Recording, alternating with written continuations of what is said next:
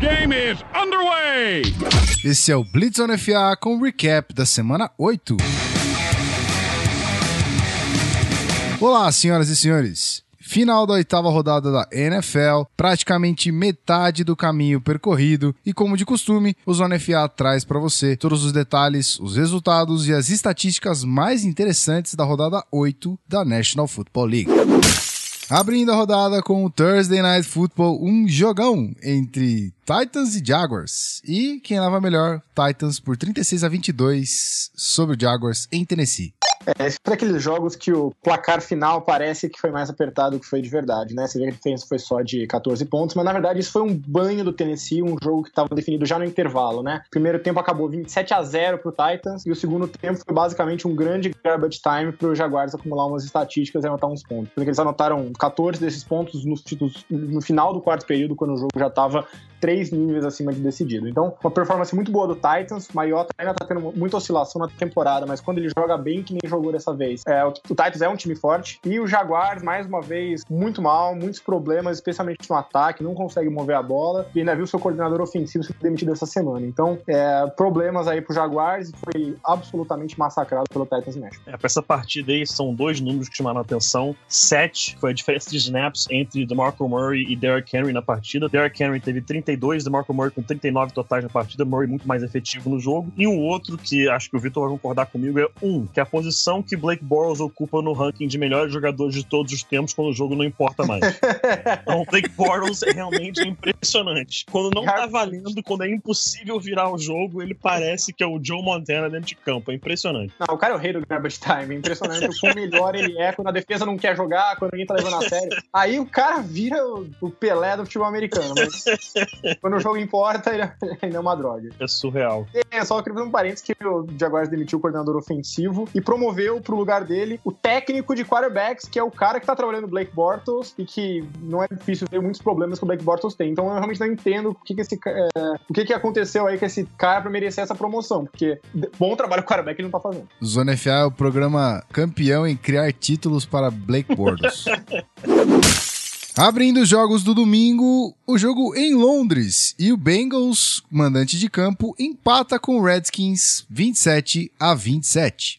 Foi o primeiro jogo bom que Londres viu em muito tempo da NFL, porque tá duro os jogos que estão sendo mandados para lá, viu? E foi um jogo muito divertido durante a maior parte, né? Muitos pontos, muitos ataques, várias jogadas bonitas, uma grande atuação do AJ Green. Do outro lado, o Vernon Davis deu sinais de vida de novo. Foi realmente muito divertido. Só chegou no final e simplesmente nenhum time quis ganhar esse jogo, né? O Redskins chutou dois field, é, uns, dois field goals dentro da, da, linha de 10 e falhou uma quarta para um, uma conversão de quarta para um na linha de 20, porque o Cousins fez a, a corrida do lado errado, teve que virar e atrasou a jogada. E o Bengals errou um extra point, errou um field goal. E aí no final o Redskins também, ao invés de tentar fazer duas jogadas para tentar ganhar nos segundos finais, ficou com medo de perder, tomar uma interceptação, então jogou para empatar basicamente. E nenhum dos times mereceu ganhar, e nesse caso o empate foi mais do que justo. Mais justo que isso, só se os dois conseguissem perder o jogo, porque pelo que eles fizeram no final do jogo, foi trágico. Mas o jogo em si foi bom, trágico, mas bom. É um jogo trágico, o Vitor falou, e dois números que me chamam a atenção aqui. O primeiro é o número 2, que é o número de jogos da NFL que acabaram, que acabaram empatados nessa temporada. A última vez que isso aconteceu foi em 1997 que curiosamente, para quem acompanha, acompanha a MLB, foi a última vez que o Cleveland Indians também estava na World Series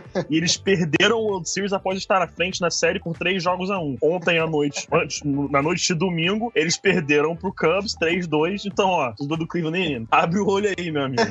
E o outro número é zero, que é a chance que alguém tinha de pegar aquele Real Mary do Kirk Cousins. Sacanagem. Aquilo foi ridículo. A bola foi pra lateral. Não caiu nem dentro do campo, foi pra lateral. Piores Hail Marys que eu já vi na minha vida. Foi eu, com certeza. Perdendo o embalo, o Colts pede o jogo em casa para os Chiefs. 30 a 14 para o time de Kansas City. E mais uma vez o Colts não consegue emendar uma duas boas performances seguidas, né? Depois da vitória contra o Titans numa grande partida semana passada. Agora Andrew Luck foi mal e eles conseguiram perder um jogo com o Kansas City Chiefs, que teve como seu principal passador Nick Foles, aquele Nick Foles, por causa de duas lesões sofridas, duas supostas concussões sofridas pelo Alex Smith. E o Nick Foles jogou muito bem, teve uma boa atuação. Uh, Spencer Ware, outra, é, outro jogador importante, também saiu machucado e mesmo assim o Chiefs passou o carro por cima do Colts. Mais uma vez não conseguiu manter a defesa longe do Andrew Luck, né? Um problema recorrente recorrente aí. Né? Perdeu o T.Y. Hilton machucado ao longo do jogo, que sem dúvida não ajudou. É, e para esse jogo só teve um número que realmente me chamou a atenção. E esse número é 62, que é a quantidade de sacks que Andrew Luck deve sofrer até o final da temporada se continuar nessa média. O pessoal tem uma ideia, o recorde de sacks sofridos em uma única temporada é o de David Carr, irmão mais velho de Derek Carr, em 2002, no primeiro ano do Houston Texans, com 76. Seriam apenas 14 sacks a mais. Olha a diferença pequena que seria aí, né, é, entre sacks sofridos por Andrew, Andrew Luck e por David Carr. Então, essa linha ofensiva aí do Colts, além das chamadas ofensivas, isso tem que se resolver para esse ano, se não pensando pro ano que vem, porque já deu do Andrew Luck ficar apanhando. Depois machuca e ninguém sabe por quê, né? Por incrível que pareça, o Panthers vence um jogo e dessa vez sobre o Cardinals. 30 a 20 é o placar em Carolina. E o jogo também já começou um desastre para Arizona. Né? Esse jogo é daqueles que estabelece um clima logo no começo e vai até o final. Foram 24 pontos seguidos para começar o jogo aí por parte do, do Carolina Panthers. Um, começar um retorno de fumble, depois duas corridas depois de campanhas bem longas. E finalmente a gente viu o ataque do, do Panthers dominando. Né? A defesa deu boas posições de campo, o ataque capitalizou, converteu aquelas é, jogadas curtas pelas quais eles ficaram famosos, famosos. Cam Newton teve uma boa atuação. Foi a performance do Panthers que a gente queria ver, né? E no final o Cardinals até ameaçou teve bons números no ataque aéreo, mas não conseguiu estabelecer a defesa terrestre. É, o David Johnson, que é a arma mais perigosa desse time nesse ano, não foi tão envolvido, justamente porque eles começaram desde cedo muito atrás no placar, estavam perdendo de 24 a 0 e não conseguiram estabelecer o ritmo de jogo, o equilíbrio adequado para enfrentar um time como o Panthers. Teve de longe sua melhor atuação na temporada e, enfim, a segunda vitória. É, como o Vitor falou, o número da partida que realmente marcou foi 24. O Panthers abriu o jogo por 24 a 0 e 24 também foi o número de jardas terrestres do David Johnson na partida se não conseguiu estabelecer esse jogo corrido com David Johnson, que hoje a gente já pode dizer, é, alguns já dizem inclusive que é o running back mais completo da NFL em termos de recebendo ou correndo com ela, se você não consegue estabelecer e usar o David Johnson do jeito que ele deveria ser usado, você dificilmente vai vencer a partida. Jogão em Tampa Bay e o Raiders vence o Buccaneers por 30 a 24. Esse foi um dos jogos mais bizarros que eu vi em muito tempo, né? Eu não vou entrar aí na parte das estatísticas, que esse é o trabalho do Pitt, mas assim, recorde de jardas, recorde de faltas e o touchdown da vitória na prorrogação veio num, num passe de 46 jardas, uma quarta para três. Não fica mais bizarro que isso. Eu só queria jogar isso aqui, né? Uh, o Raiders continua tirando o próprio pé o jogo inteiro e toda vez que o Bucks parecia ter uma chance de se livrar, aí o Raiders fazer uma grande jogada. Aí o Bucks voltava e aí o Raiders segurava. Então, é, foi muito back and forth, né? Pra, foi voltou, foi voltou. E no final, o Raiders, a agressividade do Raiders tá outra marca característica do time, né? Na temporada, deu a vitória pro time na prorrogação. Daí, cara aí se é, consolidando como um cara muito decisivo essa temporada, depois de ser o pior quarterback da NFL em quartos períodos ano passado. É, e falando já da ousadia e agressividade do Oakland Raiders, é um número que chama atenção, o número 2, que já é das chamadas ousadas de Jack Del, Jack Del Rio, que resultaram numa vitória nessa temporada. Início do ano, a gente teve aquela tentativa de conversão para dois pontos, para tentar vencer o jogo ao invés de tentar ir para overtime. E agora, numa quarta descida, já no, em, em, é, no final ali é, do período extra, que eles foram para tentar já converter para pontuar mesmo, que já estava numa distância ali que poderia tentar o field goal, mas acabou tentando a vitória direto no touchdown mesmo. E o outro número é 10. O número de pressões que Khalil Mack gerou em cima de James Winston no jogo. É a marca mais alta em um único só jogo nesta temporada para o jogador de sua posição. Ele não vinha jogando bem esse ano, não estava nem perto do que ele conseguiu produzir em 2015, mas parece que agora acordou o camisa 52 do Raiders. E assim, isso você falou, citou dois, mas pode citar outros, porque eles estão ganhando muita, muitos pontos, uma, uma quarta descida ali, uma outra quarta descida ali. Sim, Acho sim. que uns três ou quatro jogos já que o Raiders foi atrás desses pontos na agressividade e ganhou o jogo por causa desses pontos. Há sete programas, vínhamos dizendo que a defesa dos Saints era horrorosa e dessa vez ela funcionou contra os Seahawks. Vitória dos Saints em New Orleans por 25 a 20. E você começa a se preocupar quando você não consegue explorar a defesa do Saints, né? O ataque do Seattle tá começando a chamar um pouco a atenção do ponto de vista negativo, né? Estão vindo de um jogo onde eles conseguiram anotar seis pontos contra, é, contra o Cardinals. A linha ofensiva não tá jogando bem. Russell Wilson não tá conseguindo fazer aqueles milagres que ele fazia antes para escapar da pressão o tempo todo. O jogo terrestre deu uma desaparecida mais uma vez. Então, o ataque não tá funcionando. O Seattle continua deixando jogadas é, na mesa cometendo falta quando não pode, e o ataque simplesmente não está conseguindo se impor o suficiente, apesar de uma das melhores defesas da liga, que inclusive anotou touchdown essa rodada. Se a defesa anota touchdown e você enfrentando a defesa do centro, você sai com 13 pontos, você fez besteira, né? Realmente foi um jogo, um jogo bem ruim aí para o ataque de Seattle e as dúvidas voltando cada vez mais. Se o ataque é forte o suficiente para essa defesa carregar nas costas. Cinco. 5 é o número de touchdowns passados pelo Russell Wilson em 2016 em 7 jogos. Ano passado ele teve 34 na temporada inteira, com uma porcentagem de 7% de touchdowns, né, é, por passe, né? A cada 100 passes tentados, ele teria 7 touchdowns. Esse ano, se ele passasse a bola 100 vezes, ele teria apenas 2,1 touchdowns passados. Então esse número caiu muito do Russell Wilson, muito é, em relação ao que o Victor falou. Essa habilidade que ele tem de criar alguma coisa no meio do caos criado no backfield, isso não está acontecendo no ataque e com isso a produtividade caiu muito. O time bizarro do Texans vence mais uma, e dessa vez sobre o Lions, 20 a 13 em Houston.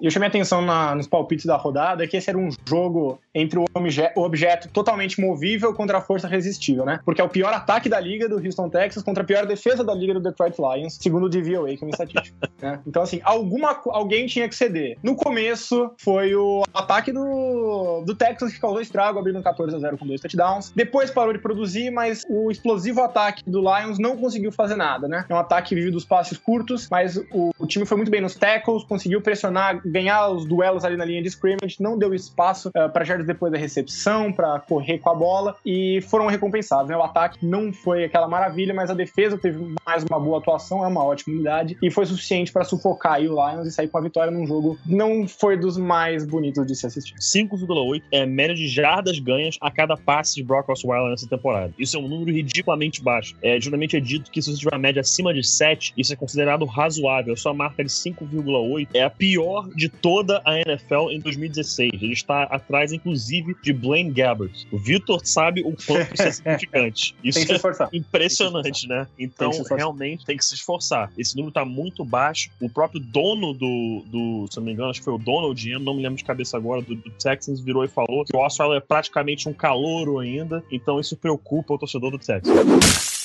O Patriots convida o Bills para o passeio e ele aceita. 41 a 25 em Buffalo. Resultado ótimo para o time de Foxborough. E acho que não surpreendeu ninguém, né? Todo mundo sabia que o Patriots ia entrar babando depois de perder de zero em Foxborough. Esse jogo ainda teve um pouco de garbage time no final. Até o AJ Manuel chegou a entrar e jogar, pra vocês verem o nível da coisa. E Patriots tá uma máquina, passando por cima de todo mundo. Tom Brady jogando talvez o melhor futebol americano da carreira, embora numa amostra infimamente pequena. E acho que o Patriots se solidifica aí com mais essa vitória contra um time que vinha jogando bem, como o melhor time desse começo de temporada, para desespero do nosso colega Rafão Martins. Também não empatado com o Vikings, então vou deixar o Rafão feliz. São os dois melhores times desse começo de temporada. E mais uma grande performance. Não, não tem quem pare o Patriots nessa divisão isso a gente já sabia, mas vamos ver se é alguém que para na conferência esse ano. Porque não tem nenhum time que esteja perto desse nível, pelo menos nesse começo de temporada. É, o número que chama atenção é bem simples. Esse número é um, que é a quantidade de jogadores intocáveis no roster de Bill Belichick. Acabou de ter notícia saindo aí de Jamie Collins sendo trocado pro Browns com a escolha de terceira rodada porque ele queria dinheiro a nível de Von Miller. Bill Belichick certamente deu uma das maiores risadas de sua vida e mandou o garoto que tava num time 7-1, no dia seguinte acordou, tava num time 0-8. Um também é a marca, é, estatisticamente falando, do Tom Brady, na seguinte seguintes categorias. Essa é a sua melhor temporada, mesmo sendo só quatro jogos, como o Vitor falou, é a sua melhor temporada nas seguintes categorias: porcentagem de passes, porcentagem de touchdowns a cada 100 passes, jardas por jogo, jardas por passe tentado, quarterback rating, QBR, passes completos, porcentagem de interceptação a cada 100 passes, que no momento é zero. O cara perde quatro jogos e ainda assim tá tendo a melhor temporada da sua carreira. Parece, no momento, que a previsão do Marcelo Ferrantini de que o Brady seria o MVP, mesmo perdendo quatro jogos, pode se realizar. Quase, amigos. Quase. Por muito pouco o Browns vence o jogo, mas o Jets fez uma pontuação a mais e 31 a 28 é o placar do jogo em Cleveland. Vitória dos Jets. É, esse é assim, era a grande chance do Jets ganhar um jogo essa temporada, né? Obviamente tem mais oito jogos para ganhar, mas se você olhar os próximos jogos, a tabela não é fácil. É o Cowboys, que é um dos melhores times da temporada, Ravens fora de casa, Steelers possivelmente com o Big Ben de volta, Giants, Cincinnati, Bills fora de casa, Chargers e Steelers. Então, que o, o Browns é ruim, todos os times que eles vão enfrentar vão ser melhores que eles, a não ser que eles enfrentem o Niners, a gente já sabe. Mas eles estão enfrentando times que são consideravelmente melhores e tá apertando aquele 0-16. A boa notícia é que eles não estão querendo ganhar esse ano mesmo, eles vão ter uma escolha boa de draft ano que vem. E menos mal. O Terrell Pryor continua jogando muito bem como wide receiver, mas o time como um todo não continua não sendo eficiente. Então, são muitos. Você tem boas atuações, bons jogadores, mas as falhas vão se acumulando e as falhas vão. Os buracos são mais importantes às vezes do que os assets, né? Agora que chegou o Jamie Collins, ele pode ser um cara para dar um pouco mais de vida nessa defesa, que tá jogando muito mal, mas muito chão pro Browns ser um time respeitável. Eu até tinha esperança no começo do ano, achei que os quarterbacks estavam jogando ok, mas é, são muitos problemas para poucas soluções no momento. E o Jets ganha sua segunda partida seguida, só Deus sabe como. Dois números razoavelmente claros, né? Nesse momento, um, que deve ser a escolha geral do, do Browns no draft de 2017, do jeito que tá indo, parece que eles não vão ganhar nenhum jogo na temporada e um outro que para mim é o número mais espetacular da rodada. Três, que é o número de painéis que o mosaico da torcida do Browns tinha. e ainda assim eles conseguiram errar. Três painéis, a porra do mosaico, e eles conseguem errar. Cara, isso, isso para mim resumiu a temporada do Browns. A temporada? A história do Browns? A história do Browns. Cara, Pelo menos, pelo menos desde que eles voltaram a existir, a história é isso, cara. Sim, Você tinha três história... a errar. 1999 pra cá, isso resume a história do Browns. Três míseros painéis e eles conseguem errar a ordem dos painéis. Só isso. Segundo confronto desses times na temporada e dessa vez o Broncos vence o Chargers por 27 a 19 em casa. É, o Broncos se vingando pra alegria do nosso amigo Pete e pra desgraça do nosso amigo Gui Beltrão. Já rolou muito trash talk, podem ter certeza. E toda vez que eu começo a acreditar no Chargers, eles vão e me dão um pescotapa, né? Impressionante. Estavam vindo de uma boa sequência, de um grande jogo, era a chance de ganhar ali um pouco de vantagem para no topo da divisão, porque eu acho que eles são um time bom.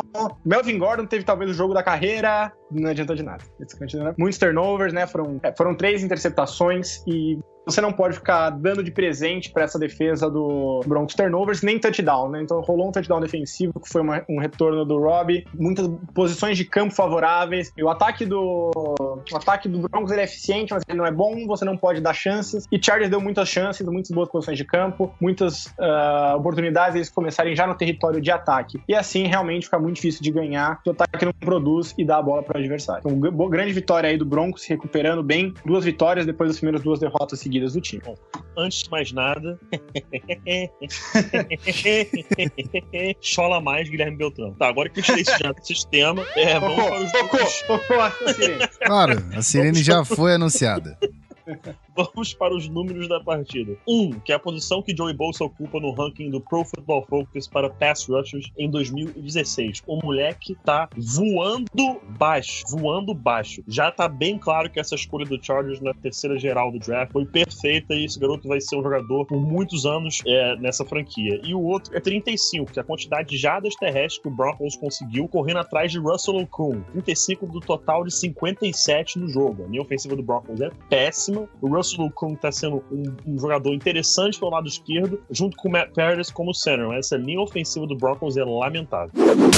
Agora sim, sem aspas, um verdadeiro jogaço e o Falcons por um ponto vence o Green Bay Packers lá em Atlanta, 33 a 32.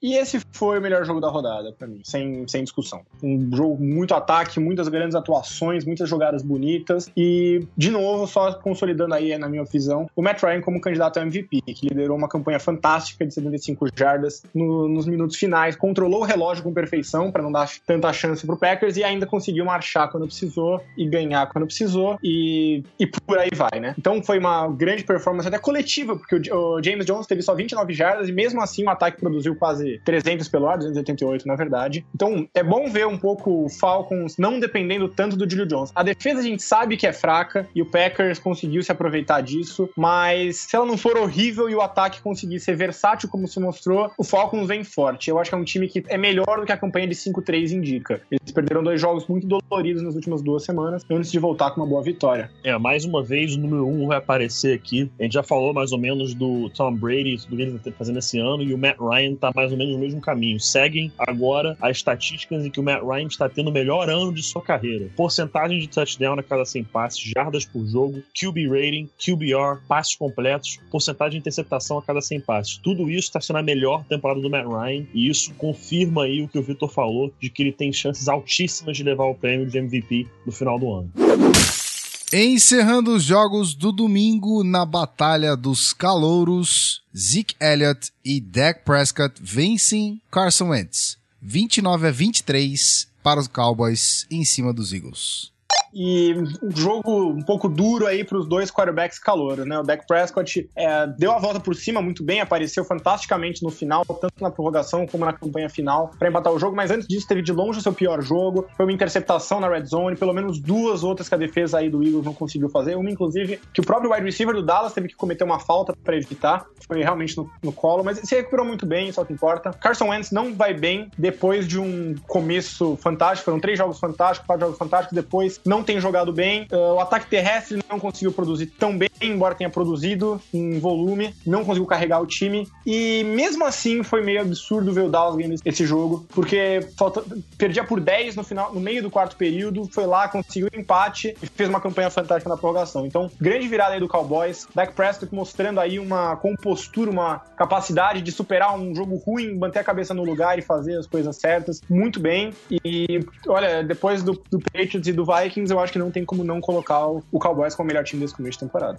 É um número que chamou muita atenção foi zero, que é a quantidade de passes completados pelo Carson Wentz nas últimas duas semanas, passes que viajaram 20 ou mais jardas pelo ar. Ele completou zero, tentou apenas quatro e completou zero. Isso mostra como o Eagles vem trabalhando o calor, jogando de uma forma muito mais dink and dunk, esses passes mais curtos, para ele ter uma leitura mais fácil, leitura simplificada. E o outro número é 7, a quantidade de quarterbacks selecionados no draft antes de Dak Prescott. Alguns foram selecionados antes, que para mim não tinha explicação nenhuma, como o de Kobe Brissett, que foi parar no Eagles. Para mim, Christian o... Hackenberg. Christian Hackenberg na segunda rodada também um absurdo. Eu tinha o Dak Prescott como o quarto melhor quarterback desse draft e realmente ele tem se provado aí a cada semana estar muito bem, mesmo estatisticamente ele ter, ter tido o seu pior jogo da temporada. A gente viu o domínio que ele tem do playbook desse ataque do Dallas Cowboys, fazendo ajustes de proteção da linha ofensiva, fazendo audibles, cantando mudança de jogada, cantando blitz. Ele estava muito bem nesse jogo. No Sunday Night Football de Halloween, o Vikings tem seu pesadelo perdendo para o Bears, 20 a 10, vitória dos Bears em Chicago. É, e foi o um jogo aí pra matar o nosso amigo Rafão do coração, né? Duas derrotas seguidas pro Vikings depois de um começo invicto. E a impressão que dá é que tudo que deu certo pro Vikings no começo parou de dar certo agora. A defesa continua muito boa, mas a linha ofensiva parece que piora de produção a cada semana. O jogo terrestre não existe. E o Sam Bradford, que jogou muito bem nas primeiras semanas, foi um dos piores quarterbacks da liga nas últimas duas. Então, uh, pela segunda semana seguida, a gente viu um Vikings que tá jogando muito abaixo do que pode e principalmente um contraste muito grande com o que começou a temporada, né? Esse jogo foi uma dominação do Bears, principalmente pelo chão. O Jordan Howard jogou muitíssimo bem e o Vikings simplesmente não conseguiu se impor em nenhum momento do jogo, tanto ofensiva como defensivamente. E uma coisa é você perder do Eagles, num jogo com um touchdown de special teams, vários turnovers meio esquisitos. Outra coisa é você perder do Bears, né, que é um time realmente bem mais fraco. Então, uh, não tá na hora de ligar nenhum sinal de alerta, mas fica um gostinho amargo de um time que muita gente apontava aí nesse começo de temporada como o melhor time da NFL. É, nessa partida entre o Bears e o Vikings, é, acho que o Vitor falou bem, é um jogo que o Vikings era esperado para levar, mas o Bears acabou jogando bem no jogo. E o número que me chama a atenção, o número um, que é justamente, acho que o que o Bears encontrou em Jordan Howard, o seu running back número um, 153 jardas terrestres é, pro atleta, jogando muito bem. Parece que o Bears encontrou alguém para substituir Matt Forte, que saiu essa temporada para o New York Jets. Número um também, é, para mim, é a primeira vez em que Jay Cutler finalmente mostrou emoção em uma partida de futebol americano. Né? A gente fala isso de brincadeira, porque o Jay Cutler é conhecido, é, o próprio Victor sabe, brinca disso, do famoso I don't care, que ele nunca liga para nada, nunca tá nem aí para nada, mas entusiasmado com seus companheiros, cumprimentando todo mundo na lateral do campo, comemorando pontuações. É, o próprio Alshon Jeffrey falou que o pre-game speech dele foi o que deixou o time é, animado e, e a fim de vencer a partida, então parece que o Cutler aí assumindo uma função de líder é, maior do que os últimos anos anos na franquia de Chicago. E número um também é a mudança em comissão técnica que vimos essa semana. Né? O dia agora que a gente está é, avaliando aqui, prestes a lançar esse Blitz, Norv Turner pediu para sair e não é mais o coordenador ofensivo do Minnesota Vikings. Pat Shermer, técnico de tight ends, assume essa função. Então aí, para alegria do nosso Rafael Martins, acho que o Minnesota Vikings vai ter mudanças significantes aí no ataque para tentar é, dar a volta por cima em relação a esse problema que estão enfrentando na linha ofensiva.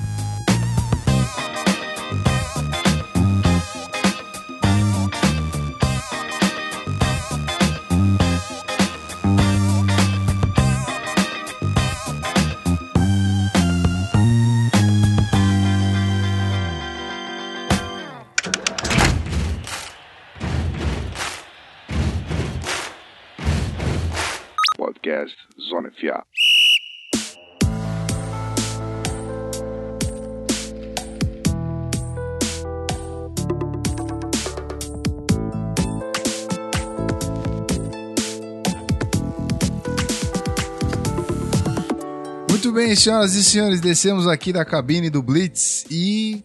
Que loucura, não? Nessa rodada, meus amigos, quantos jogos na, na, na overtime, hein? Ah, Eagles no, no final, Três, primeiro três jogo jogos. do domingo, três jogos? Olha só que maluquice. E aí, Bizarro. o que comentar?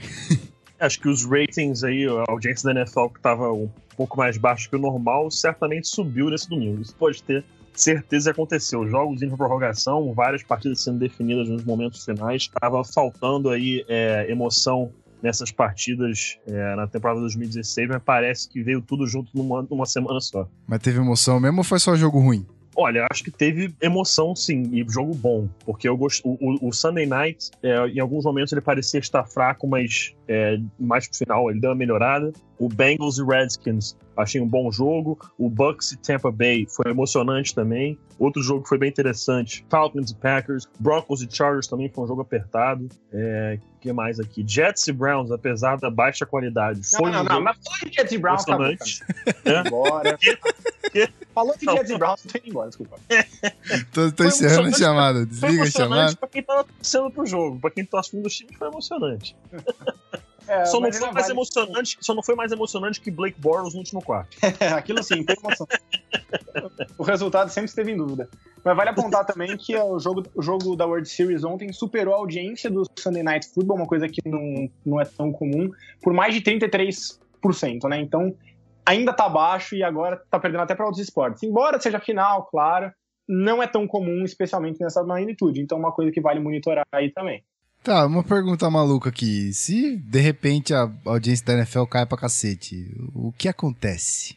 A gente reza pra continuar caindo e sair o Roger Goodell. Mas você acha que só, só saiu o, o vaiado Roger Goodell resolve alguma coisa? O, Gu- o Goodell não, só sai quando. do- O Goodell, o Goodell só vai sair quando doer no bolso da NFL. Enquanto eles continuarem ganhando o dinheiro que eles estão ganhando, os caras não vão ligar a mínima pro Roger Goodell. Então, espero que continue caindo pra alguma coisa acontecer. Acho que é isso, não vai mudar muita coisa. Não vai mudar muita coisa. É, não existe a chance de, de surgir outra liga do nada, né? Acho que os tempos pra isso acontecer já se foram. Não tem mais chance disso, não. Até porque quando aconteceu não deu certo, né? É, é verdade.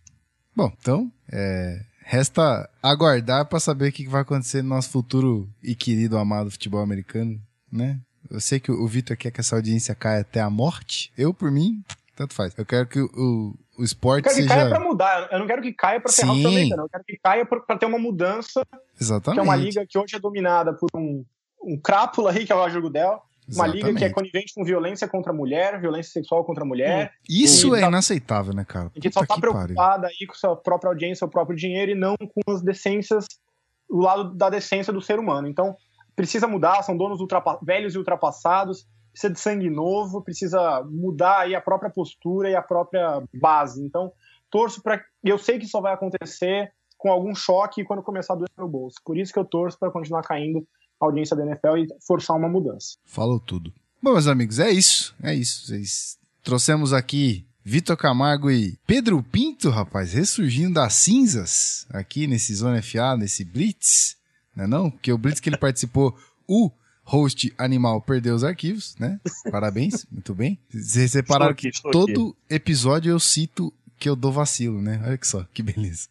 Mas tudo bem, deixa passar. Bom, fica aqui então, é, meu meu agradecimento a todos mais uma vez por esperar o Blitz, né? Todo, toda, toda terça, quarta, é, por ali chega. E manda lá, Pete, manda seu tchauzinho bacana para a galeras. Bom, é isso aí, galera. Pude aparecer aqui rapidamente para participar desse podcast maravilhoso. Tava com saudades de todos. É, gravar aí nas segundas, terças ou quartas tem sido bastante complicado para mim, mas consegui aí dessa vez é, pegar um tempinho para voltar aqui e matar saudades de todos vocês. É isso aí, uma semana nove e que a gente que a audiência caia pro Roger Goodell sair, mas não caia ao ponto pra gente ter jogos como foi o de quinta-feira, que, pelo amor de Deus, ninguém merece aquilo. Qual é da semana que vem, Pete? Quinta. Vamos Dessa ver. quinta, de quinta é Bucks e Falcons. Pois é, tem o Bucks. Verdade, não. Só porque tem um tem Bucks o vai ser uma bosta? pelo, pelo menos tem o Falcons, vai. O Falcons é legal. Exatamente, exatamente.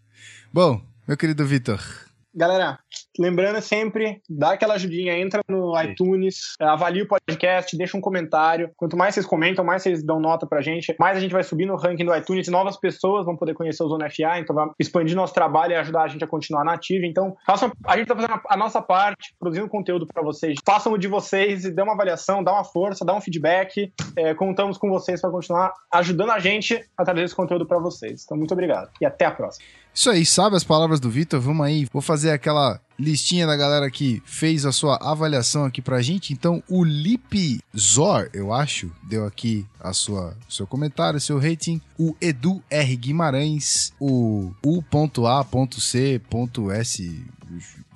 sei lá. Obrigado, amigo. O Matt Pérez e a Tylis BR, ou o Tylis BR, não, Tialis. Não sei você ser estranho que deixou o comentário aí, muito obrigado. Valeu. Todo mundo que deixou é, o rating aqui no, no, no iTunes é de suma importância que você continue avaliando a gente aqui para, como disse o Vitor, a gente crescer, nossa relevância aumentar, mais pessoas conhecerem, mais pessoas interagirem e aí a gente continua trazendo o trabalho de sempre aqui, que é trazer essas estatísticas curiosas e maravilhosas desse Blitz. E eu não queria falar nada não, mas vai ter uma surpresa essa semana aí, eu espero que dê certo. Fechou? Então, mais uma vez, muito obrigado a você, ouvinte, que continua firme e forte aí curtindo o Zona FA. Essa semana tem coluna, como sempre, tem podcast. Vitor, Rafão e Pete vão escrever lá pra gente, então fica ligadinho pra preparar seu fantasy para se ligar em alguma jogada maneira ou só para curtir os palpites da rodada do Vitão. Então, muito obrigado para você que ouviu até o final. Eu agradeço muito mesmo a sua audiência. Um grande abraço, até semana que vem.